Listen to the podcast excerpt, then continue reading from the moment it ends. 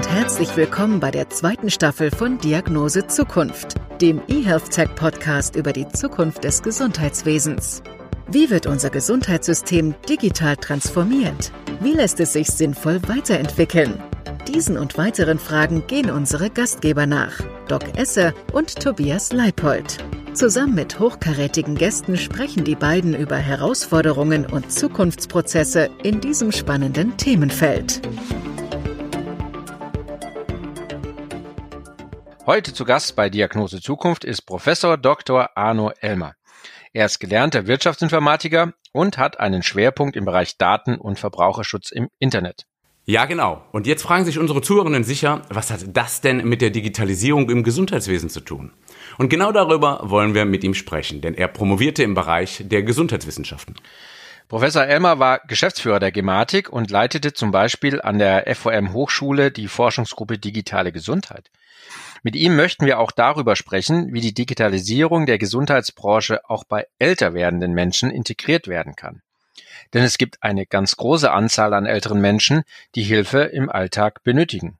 Lieber Arno, jetzt würde ich dich einfach mal bitten, unseren Zuhörern und Zuhörern so eine kurze Biografie aus deinem Leben zu geben, damit sie mal wissen, mit wem sie es eigentlich zu tun haben. Ja, sehr gerne. Äh, erstmal herzlichen Dank für die, für die Einladung zum Thema Digitalisierung im Gesundheitswesen. Immer wieder und immer mehr sehr gerne. Äh, das Thema äh, lässt uns ja nicht los und hat ja gerade mit äh, nicht erst seit Jens Spahn so richtig, richtig Fahrt aufgenommen. Vielleicht ganz kurz zur Biografie. Neben, neben dem Thema tatsächlich Informatik war es auch Rechtswissenschaften, war es äh, Promotion im Bereich Gesundheitswissenschaften äh, und nebenbei aber tatsächlich als Geschäftsführer und, und Vorstand in verschiedenen Branchen, die letzten zehn Jahre tatsächlich im Gesundheitswesen, dort auch mit Schwerpunkten im ambulanten Pflegebereich zum Beispiel oder eben bei der Gematik. Daher ähm, schon seit zehn Jahren in diesem digitalen Gesundheitswesen unterwegs und freue mich da, den ein oder anderen kleineren Beitrag vielleicht geleistet zu haben. Wie war denn ungefähr dein Werdegang? Nur damit jeder weiß, was ist er denn überhaupt? Wieso ist er ein Fan der Digitalisierung? Warum hat er sich der Digitalisierung verschrieben? Ja, Grundausbildung war tatsächlich äh, BWL und Informatik und äh, Rechtswissenschaften und später seit mehr als zehn Jahren jetzt auch lehrend äh, an der FOM-Hochschule in diesem Bereich äh, in verschiedenen Branchen, tatsächlich Immobilienwirtschaft, was was mit zu Hause zu tun hat. Da kommen wir, glaube ich, noch dazu. Das Wohnen, das mhm. Leben zu Hause. Aber beim ASB, ambulante Pflege, auch mitbekommen, äh, wenn es mal gesundheitlich nicht mehr so gut zu Hause aussieht, wo kann man da helfen? Äh, verschiedene IT-Systeme und äh, Infrastrukturen begleitet, die, die, zu entwickeln und an dieser Schnittstelle letztendlich äh, digital Pflege, Gesundheit, aber eben insbesondere zu Hause, im Sozialraum, also auch bei Freunden und Bekannten. Da hat es mich hinverschlagen, hinentwickelt und da haben wir vor einigen Jahren jetzt eben auch begonnen, äh, Lösungen mit Partnern äh, zu erarbeiten. Um es gleich vorwegzunehmen, äh, digital eben nicht als Selbstzweck, nicht wer hat das tollste Programm, die hübscheste, neueste, sophisticated App, sondern äh, digital als Möglichkeit der Kommunikation, Kommunikation zwischen Menschen äh, und das zu verbessern letztendlich. In Zeiten wie diesen äh, umso wichtiger denn je, dass auch die, die womöglich alleine zu Hause sitzen, immer noch immer noch eine, eine Verbindung nach draußen bekommen können. Gerne digital unterstützt. Und das finde ich super spannend, denn du sagst ja, das soll eher etwas sein, was uns als Gemeinschaft etwas bringt, wovon wir alle einen Benefit haben. Du warst ja der Geschäftsführer der Gematik. Magst du uns mal kurz erklären, was das ist? Weil die machen ja momentan immer noch, so scheint es zumindest, den heißen Scheiß hinsichtlich der Digitalisierung und sorgen für eine Vernetzung überall. Das ist jetzt äh, ganz spannende Frage, äh, weil der heiße Scheiß mittlerweile in Anführungszeichen der heiße Scheiß äh, schon älter ist als 15 Jahre. Äh, damals hat irgendwann Ulla Schmidt 2004 das ganze Thema, mittlerweile haben wir 2020, so ein bisschen aus der Taufe gehoben und im Sinne von, wir brauchen eine Gesundheitskarte, die ohne Wenn und Aber ja auch Sinn macht, äh, als Authentifizierungsmerkmal, als Schlüssel zu einer, und äh, die ist ja gerade im Aufbau, zu einer Datenautobahn. Ob das alles noch in eine mehr und mehr sich mobil digitalisierende Welt passt, einen Hardware-Connector zu haben, wo man zwei Karten reinstecken muss. Aber auch da sind ja einige Player dran, mal zu überlegen, ob das wirklich noch äh, State of the Art ist. Ähm, wir reden über KI, künstliche Intelligenz, Artificial Intelligence und so weiter. Und wir haben immer noch nicht, auch wenn das jetzt auf dem Fahrplan steht, und wir haben immer noch nicht das elektronische Rezept. Insofern muss man mhm. die Kirche im deutschen Gesundheitsdorf auch tatsächlich mal belassen. Äh, das beliebteste Kommunikationsmittel ist nach wie vor das, äh, wie heißt es gleich, Faxgerät. Äh, was ja nach dem einen oder anderen Auguren zu schließen wahrscheinlich nur noch ausschließlich fürs deutsche Gesundheitswesen weltweit produziert wird. Aber um es mal abzukürzen, da passiert im Moment ganz viel. die Gematik hat da jetzt unter neuer Führung ähm, ja auch tatsächlich Fahrt aufgenommen, fängt an, sich äh, zu öffnen. Ich glaube, das Thema Kommunikation spielt eine große Rolle. Kommen wir auch zu. Akzeptanz, den Menschen zu erklären, nicht was ist äh, sozusagen äh, eine 128 oder sonst was. Verschlüsselung und Autorisierung und Authentifizierungs- und kryptologisches Verfahren, sondern Menschen zu erklären, warum wird denn das überhaupt gemacht? Wofür braucht mhm. sozusagen der Hausarzt die Info vom Kardiologen? Die Pflege zu informieren wäre auch nicht die schlechteste Idee. Abgesehen davon, der pflegende Angehörige wüsste auch Bescheid, was für Medikamente äh, verschrieben werden und wann die übrigens gegeben werden sollen. Und das jetzt digital unterstützt mal aufzubauen, ist eine prima Sache. Kleiner, kleiner sozusagen äh, Wasser in den Wein ist, ich hoffe, das wird bald schnell schneller, weil wir haben da draußen in der echten digitalen Welt, das ist nicht die Gematik, zwei Geschwindigkeiten. Ja, wir reden über künstliche Intelligenz in anderen Branchen. Wir haben alle ein Smartphone, mit dem man völlig überraschend Videostreams übertragen kann und so weiter und so fort. Und wir reden immer noch über Hardware-Dosen. Ja, das ist ein spannender Ausblick in die Zukunft und es ist ja auch nicht immer ganz einfach, alle thematisch mitzunehmen. Und du sagtest auch gerade, dass es ganz wichtig ist, auch den Patienten das zu erklären. Du bist ja auch Experte für Daten- und Verbraucherschutz im Internet. Und es ist ja immer wieder die Frage nach der Sicherheit von Patientendaten und sensiblen Inhalten. Da gibt es bei vielen eine Art, ja, der Angst. Ist das eine der größten Hürden im Bereich der Digitalisierung? Oder was gibt es da für Ansätze deiner Meinung nach, das Vertrauen der Patienten zu gewinnen? Hm. Auch, auch sehr gute Frage, äh, Tobias. An der Stelle hat sich interessanterweise ja auch seit 15 Jahren oder noch länger nichts, nichts geändert. Äh, das Thema Datenschutz ist nach wie vor ein gerne genommenes und sehr, sehr leider häufig vorgeschobenes Argument, warum manche Sachen äh, nicht gehen. Jetzt habe ich blöderweise tatsächlich in diesem Bereich nicht nur äh, gelernt, sondern auch mittlerweile gelehrt. Ähm, wenn der Patient, der Mensch sein informationelles Selbstbestimmungsrecht qua Gesetz wahrnimmt und sagt, ich bin damit einverstanden, ich willige ein, wer kriegt welche Daten wofür. Dann darf ich das machen. Und dann ist der andere, der die Daten bekommt, grundsätzlich immer legitimiert, genau das auch damit zu tun. Insofern gibt's da eigentlich, eigentlich keine richtigen Hürden. Ja, man muss natürlich gucken, wenn ich Drittdatenverarbeiter bin, ohne das jetzt ab, äh, ab, äh, abschließend äh, diskutieren oder, oder darlegen zu wollen. Natürlich gibt es Auflagen an, was passiert, wo werden die Daten gespeichert, wer verwendet die weiter und so weiter und so fort das Thema Datenschutz. Äh, ich bin einverstanden, dass der Hausarzt, der Kardiologe, Pflege, meine pflegenden Angehörigen meine Informationen, meine Daten bekommen. Das darf man heute, wie man das vor 30 Jahren auch konnte. Und das geht auch digital unterstützt. Das Thema Datensicherheit, da der, der Begriff gerade gefallen ist, ja, das ist natürlich ein anderes Thema. Wie schütze ich mich tatsächlich vor, vor Hackerangriffen? Wo liegen dann diese Daten sicher und so weiter und so fort? Das ist eine riesengroße Baustelle nach wie vor. Eine 100% Datensicherheit wird es so nicht geben.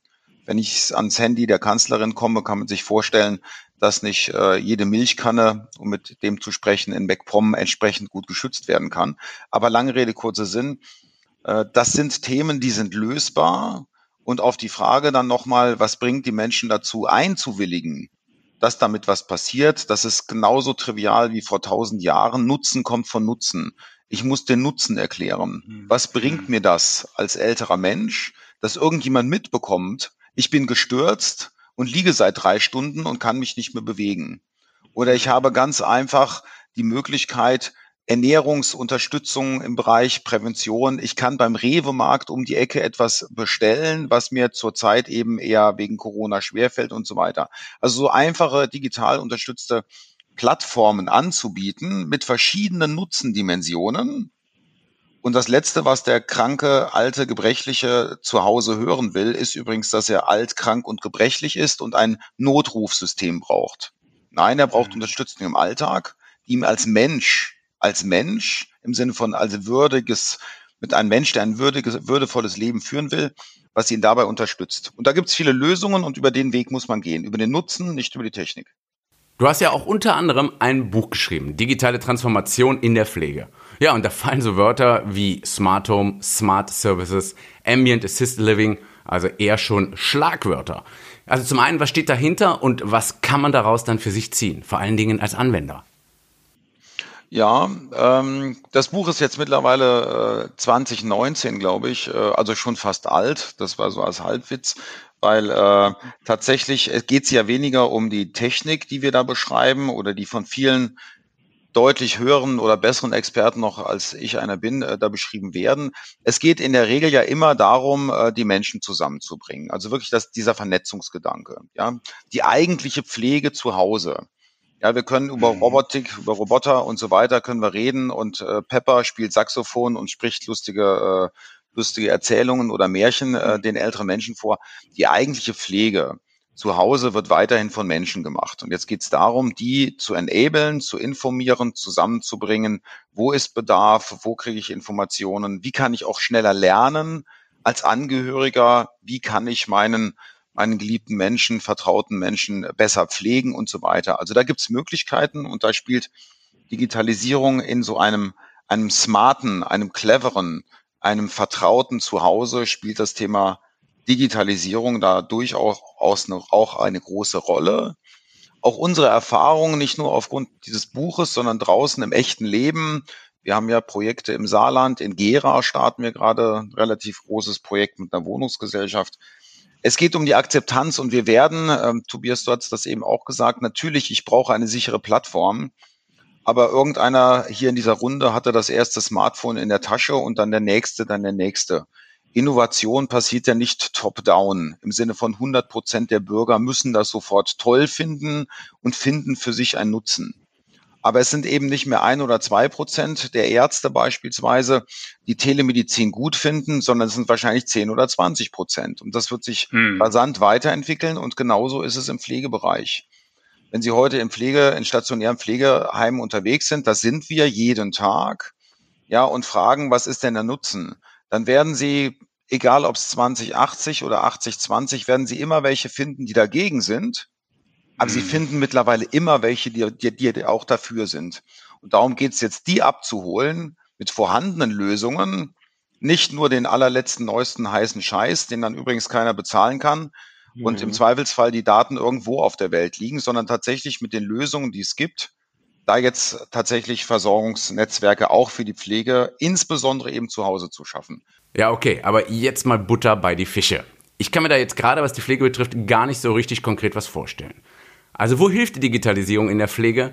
Was kann das einfacher machen für jemanden, der in den Pflegeberuf gegangen ist? Relativ trivial. Nehmen wir mal einfach strukturschwaches Land. Ähm, das, äh, Sie können Brandenburg, Bayern, Baden-Württemberg oder Rheinland-Pfalz nehmen in der Eifel. Ja, da, da, da fahren die ambulanten Pflegebedienste teilweise gar nicht mehr raus, weil es betriebswirtschaftlich keinen Sinn mehr macht. Die alten Menschen sitzen übrigens immer noch zu Hause, die Jungen sind alle weg. So, und da mhm. geht es jetzt darum, wie kriege ich sozusagen die Information, wie geht's dem Menschen zu Hause? Das kann ich passiv mhm. machen über eine Sensorik. Wie bewegt sich dieser Mensch? Geht er regelmäßig an den Kühlschrank? Diesem älteren Menschen sehr niederschwellig, sehr, sehr einfach und zu benutzen, ein Tablet zu geben, wo er mit zwei Fingerprints sozusagen direkten Connect bekommt zu seinem Nachbarn, zur, zur Tochter, die auf der Arbeit ist, das Thema Vereinbarkeit Pflege und Beruf, der Entlastung der pflegenden Angehörigen, wo er mit zwei Fingerprints telemedizinische Leistungen in Anspruch nehmen kann, wo tatsächlich Unterstützungsfunktionen, Erinnerungsfunktionen, Achtung, Sie haben vergessen, Ihre Medikamente zu nehmen und so weiter und so fort, bis hin zu Point-of-Care-Geräten, die einfach bedienbar sind. Das kann Blutzucker, das kann Blutdruck sein, wo zu Hause gemessen wird und dann eben nicht jeden Tag eine Pflegerin vielleicht um die Ecke kommen muss. Und dann aber auch die Vernetzung mit dem Hausarzt, mit dem Krankenhaus, das vielleicht 24-7 Telemedizin anbietet, mit tatsächlich Versorgern, das können Sanitätshäuser sein, die Videoberatung machen, wie gehe ich mit der Prothese am besten um und so weiter und so fort. Also der Baukasten ist riesengroß, was bietet so ein Kommunikations, ein Kommunikationstool und das kann ein handelsübliches Tablet sein mit entsprechender Logik und Applikation dahinter. Aber allein sowas zu haben, einfach bedienbar, einfach erklärt, und mit natürlich einer Standleitung zu jemandem, der das dann auch erklärt. Achtung, Frau Müller, Sie müssen hier drauf drücken und dann passiert übrigens Folgendes. Okay, das klingt so ein bisschen für mich so wie das Self-Tracking, was ja mittlerweile der halbe Planet äh, zu machen scheint hinsichtlich, wie viel bewegt man sich, wie viel geht man am Tag, wie hoch ist der Kalorienverbrauch, was esse ich und äh, wie hochkalorisch oder auch wenig kalorisch ist denn meine Nahrung. Und das jetzt auf die Alten anzuwenden für die älteren Patienten mit Erkrankungen, dann aber erweitert mit Blutzuckerwerten, mit Werten, die den Blutdruck messen. Also im Prinzip all das, was medizinisch wichtig ist und das dann dem behandelnden Arzt zu überspielen. Das ist letztendlich hier deine Mission. Habe ich das so richtig verstanden? Ja, aber ganz klar nochmal mit dem Statement, und zwar nichts wie raus aus dem Thema Gesundheit und Pflege, nichts wie raus im Sinne von wir denken das und handeln das eben jetzt nicht nur sektorenübergreifend, sondern branchenübergreifend. Der Bewegungsmelder, der feststellen kann, da ist jemand gestürzt oder Inaktivität und so weiter. Mit einem Knopfdruck schaltet er auf Alarmanlage. Dieser Sensor mhm. kann dann auch Alarmanlage. Und das ist für viele ältere Menschen ist das Thema Sicherheit mhm. viel, viel wichtiger. Mhm. Es geht nicht um das Videoskypen mit äh, Doktor irgendwas, sondern das Skypen vielleicht mit der Enkelin, die gerade ihr Studium in Australien macht. Darum geht es. Es geht um Komfort. Ich stehe aus dem Bett auf, die mhm. Fußraumbeleuchtung geht an. Das ist so hochgestapelt äh, Sturzprävention. Aber genauso gut kann das Badlicht an ausgehen. Und das ist dieselbe Technik. Genau diese Technik kann ich für verschiedene Nutzendimensionen. Und das Tablet kann ich genauso zum Einkaufen beim Rewe, zum Bestellen von äh, Hilfsmitteln oder Verbrauchsmaterial beim, beim Sanitätshaus nutzen, zum Verbinden im Quartier. Heute Abend ist Bingo-Abend, ich kann aber nicht raus, aber kann Teilhabe, teilnehmen und so weiter. Also deutlich größer denken das Thema Digitalisierung als eben nur Gesundheit und Pflege. Das ist ein ganz wichtiger Aspekt und ein guter Hinweis für unsere Zuhörer, weil man ja auch oft zu kompliziert gerade mit KI und Digitalisierung zu denken. Und ich glaube, das könnte ein spannender Punkt sein, vielleicht den älteren Menschen damit zur Digitalisierung zu bewegen. Vielleicht hat er zum Beispiel gar kein Smartphone. Aber ist das der Weg sozusagen, wie man auch den älteren Menschen dann damit einbindet und auch mit begeistert? Was sind denn da deine Erfahrungen? Ja, unbedingt. Und da eben auch äh, gute Frage und da eben jetzt nicht zu sagen, ich habe die tollste Technik oder ich habe ein tolles Netzwerk und Versorgung. Man braucht die regionalen Partner. Also wir denken das Thema immer regional in Versorgungs Netzwerken mit Partnern vor Ort. Das kann ein deutsches Rotes Kreuz sein. Das kann der Vermieter sein. Das kann der Pflegestützpunkt sein. Das kann übrigens auch der Arbeitgeber sein. Das sind vor allen Dingen aber die Angehörigen. Ja, und danach kommt Technik. Und wie bringe ich jetzt diese, diese Menschen, die ein Interesse daran haben, dass der Mensch Ihr Freund, Ihr Bekannter, Ihr Verwandter zu Hause gut versorgt wird. Wie bringe ich die sozusagen nach Hause? Wie verbinde ich die mit nach Hause? Und das ist eigentlich der Ansatz. Und da gibt es eben verschiedene Nutzendimensionen. Der eine will Alarmanlage, der andere will das elektronische Rezept, der andere will tatsächlich nur wissen, wie geht's meiner Mutti gerade zu Hause und so weiter. Und die Technik kann das alles. Es ist immer eigentlich die gleiche Technik, die wir da einsetzen. Und mit irgendeiner Nutzendimension sehr, sehr einfach fängt man an. Ja, und dann fängt man wegen mir an mit Skype mit der Tochter. Aber das System kann übrigens zukünftig auch das elektronische Rezept empfangen. Und die Apotheke um die Ecke, die wir vernetzt haben, die hat einen entsprechenden Botendienst und bringt das dann auch gleich noch vorbei. Ja, und das steuere ich irgendwann vielleicht in eine Akte ein, wo der Rewe-Markt tatsächlich dann auch hinterlegt hat, welche gesunden Lebensmittel machen eigentlich für dich als Diabetiker oder als Rheumapatient gerade Sinn und so weiter. Also so sukzessive das generisch entwickeln, einfach bedienbar, niederschwellig, mhm. mit einem direkten, mhm. unmittelbaren Nutzen anzufangen. Das ist so die Idee. Und das dann zu entwickeln mit den regionalen Partnern. Und die regionalen Partner erklären das. Das soll der Apotheker erklären. Das soll das Sanitätshaus erklären. Das soll vielleicht die Krankenkasse, der Kundenbetreuer im Pflegestützpunkt erklären. Nicht wir.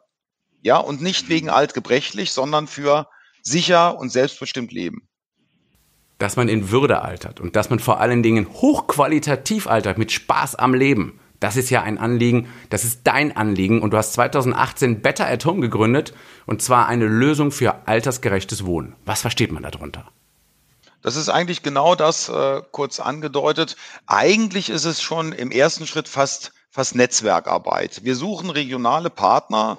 Das ist in Halle eine Wohnungswirtschaft und die AOK, das ist in Rheinland-Pfalz mehrere Wohnungsunternehmen, das Wirtschaftsministerium und so weiter. Das ist das Christophoruswerk in Duisburg, das ist hier der Kurator in Berlin aus dem Bereich betreutes Wohnen. Ganz verschiedene Partner, Business- und Geschäftspartner, die sagen, ich will für meinen, für meinen Mieter, für meinen Kunden, für meinen Versicherten, für meinen Patienten, für meinen Bürger.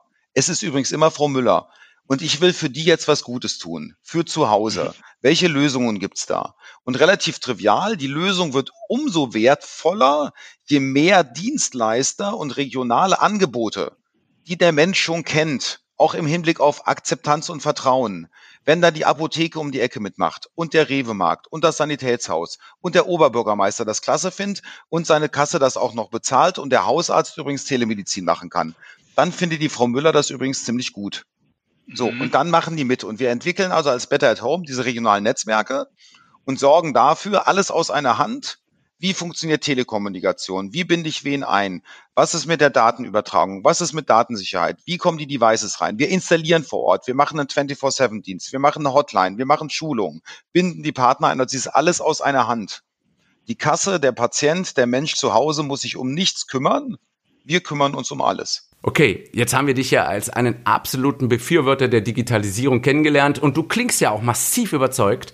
Aber wo siehst du denn die Grenzen in der Digitalisierung? Gibt es die überhaupt?